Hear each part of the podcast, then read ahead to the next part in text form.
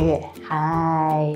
当你推算出局数之后呢，我们就可以知道他的命宫，他的第一大限是几岁到几岁？因为一个大限是十年嘛，哈，我们帮大家把那个大限的时间写上去。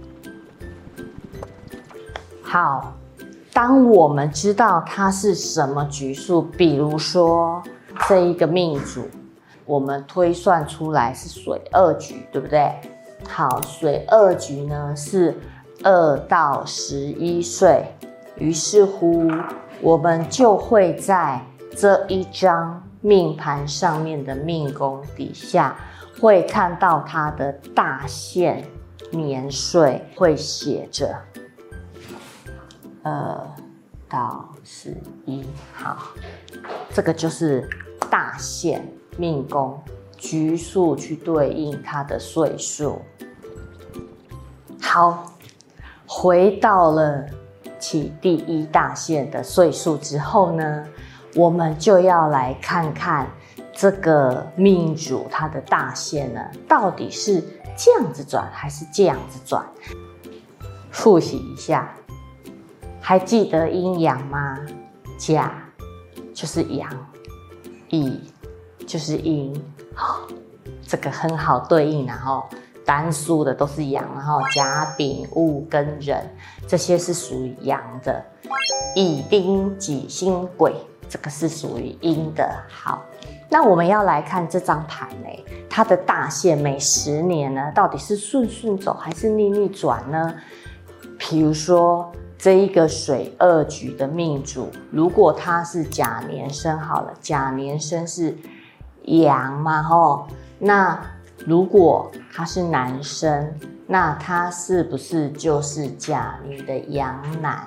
阳男在这里，那么阳男他就会顺走，顺走是什么意思嘞？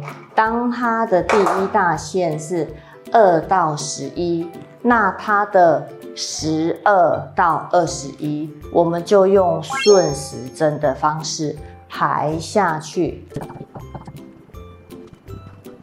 如果这一位甲年生的水二局男性命主，他已经知道他的命宫在这里。排出来水二局的起运是二到十一岁，是他的第一大限。那么阳男我们会顺走，顺时针把它排出来，就是二到十一，十二到二一，二二到三一，三二到十一，就是这样就可以把大限全部都标出来。如果呢？这一个甲年生的命主，她是女生的话，哈，女生阳女阳女，那么她就会变成是逆走了。于是乎，这一个女生呢，她的二到十一岁还是在这里，但是她的十二到二十一岁就会落到这里喽。这一个。女生她就会是这样子的走她的大限，所以记得阳男阴女，我们就是顺走；阴男阳女，我们就会是逆走。这个就是我们在命盘上呢，关于大限每十年大限的排列方式，排下去之后呢，就是固定的喽。